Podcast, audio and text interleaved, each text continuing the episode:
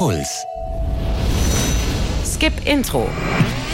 Der Serienpodcast mit Vanessa Schneider. Hey, schön, dass ihr wieder dabei seid. Der Joker hat eine, Superman auch und Wonder Woman auch. Eine Vorgeschichte, die uns erklärt, wie diese Heldinnen und Antiheldinnen geworden sind, wie wir sie kennen. Sowas nennt sich Origin Story und die bekommen eigentlich nur Superhelden. Jetzt kommt eine neue Netflix-Serie Ratchet vom Erfinder von American Horror Story Ryan Murphy und die soll zeigen, wieso eine der legendärsten Filmbösewichtinnen so böse wurde die Psychiatrie-Oberschwester Mildred Ratchet aus dem Filmklassiker Einer flog übers Kuckucksnest von 1975. Aber keine Sorge, den müsst ihr vorher nicht gesehen haben.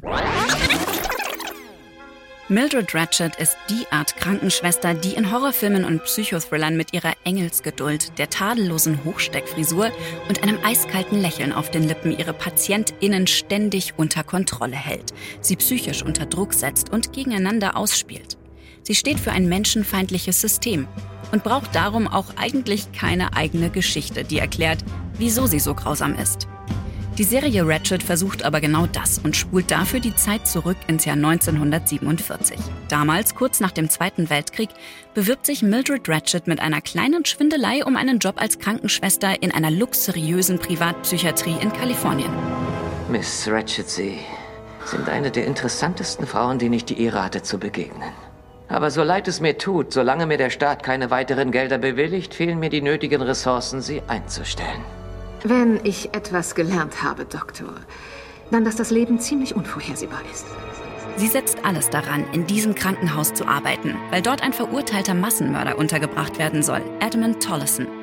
Denn die beiden verbindet ein gemeinsames Geheimnis. Und wie es ebenso ist mit Geheimnissen, sie holen einen immer ein. So geht es auch dem egomanischen Klinikleiter. Ihn belastet ein Fehler aus seiner Vergangenheit schwer. Und in seinem Eifer, Gutes zu tun und zu helfen, bringt er mit seinen neuartigen, aber barbarischen Methoden seine Patientinnen immer wieder in Lebensgefahr. Mildred Ratchet hat ein ganz besonders ausgeprägtes Gespür dafür, diese Geheimnisse herauszufinden, um damit ihre Mitmenschen zu manipulieren und ihre Ziele zu erreichen. Dr. Hanover, Sie müssen aufhören! Ich werde mich um alles kümmern. Der Moralkompass von Mildred Ratchet hängt mehr als nur ein bisschen schief. Diese Frau lügt nicht nur wie gedruckt, sie hat auch selbst ein paar Leichen im Keller. Trotzdem werden ihre guten Absichten und ihre innere Zerrissenheit immer wieder deutlich. Das ist der großartigen Hauptdarstellerin Sarah Paulson zu verdanken. Nach unzähligen Staffeln American Horror Story darf sie in Ratchet endlich mal im Mittelpunkt stehen. Mit einer Rolle, die, wie sie selbst, Frauen liebt. Wie in allen seinen aktuellen Serien erzählt Schöpfer Ryan Murphy auch in Ratchet nebenbei eine queere Liebesgeschichte und von den vielen Hindernissen und Demütigungen, mit der die Gesellschaft und die Geschichte homosexuelle Menschen bis heute konfrontiert. Die Sodomie ist aus zwei Gründen alarmierend. Erstens, die Lobotomie konnte die Hauptbeschwerden der einen Patientin ganz offensichtlich nicht beseitigen.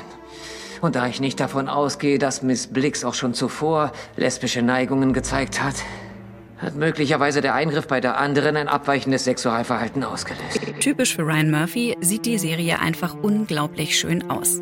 Er hat sich von der Farbsymbolik und Kamera in Alfred Hitchcocks Vertigo inspirieren lassen und lebt sein Fable für Blutbäder, ikonische Kulissen und eine aufwendige Ausstattung voll aus. Allein dadurch deutet sich die Entwicklung, die Oberschwester Ratchet vor sich hat, an. Die Mildred Ratchet aus dem Filmklassiker Einer flog übers Kuckucksnest von 1975 trägt ausschließlich schwarze oder weiße Kleidung. In der Serie strahlen ihre Kostüme in den leuchtendsten Farben des Regenbogens. Man spürt regelrecht, wie verliebt der Serienschöpfer in seine Bilder ist. Die Kamera verharrt immer wieder einen Tick zu lange in den wohlüberlegten Einstellungen. Leider gerät dabei der Erzählrhythmus aus dem Takt. Die Handlung meandert in der ersten Hälfte der Staffel auf Kosten der letzten beiden Folgen, in denen sich die Ereignisse in Splitscreens überstürzen. So schön Kulisse, Kameraarbeit und Kostüme auch sind, sechs Folgen von Ratchet hätten es auch getan. Ich wäre am liebsten sofort in die Kulisse eingezogen mit den tollen Kostümen und Autos, die da rumfahren. Wenn ihr auch auf diesen Eye Candy steht und auch die erste Staffel von The Politician und Hollywood mochtet, könntet ihr auch mit Ratchet Spaß haben. Cynthia Nixon aus Sex and the City spielt übrigens wie im wahren Leben eine Politikerin in der Serie und Sharon Stone ist auch mit dabei und scheint einen Riesenspaß an ihrer Rolle gehabt zu haben. Wenn ihr wissen wollt, was Serien oft falsch machen, wenn es ums Thema Psychiatrie geht, dann hört doch mal in den Zündfunk-Generator-Podcast auf der Couch, wenn Serien die Psyche behandeln rein. Den haben meine Skip-Intro-Redakteurin Katja Engelhardt und ich gemacht. Den Link dazu findet ihr in den Show Notes zu dieser Folge. Damit sage ich danke fürs Zuhören und bis zum nächsten Mal. Passt auf euch auf und Fortsetzung folgt. Skip Intro. Der Serienpodcast von Puls. Jede Woche neue Serientipps. Auf deinpuls.de slash skipintro. Puls.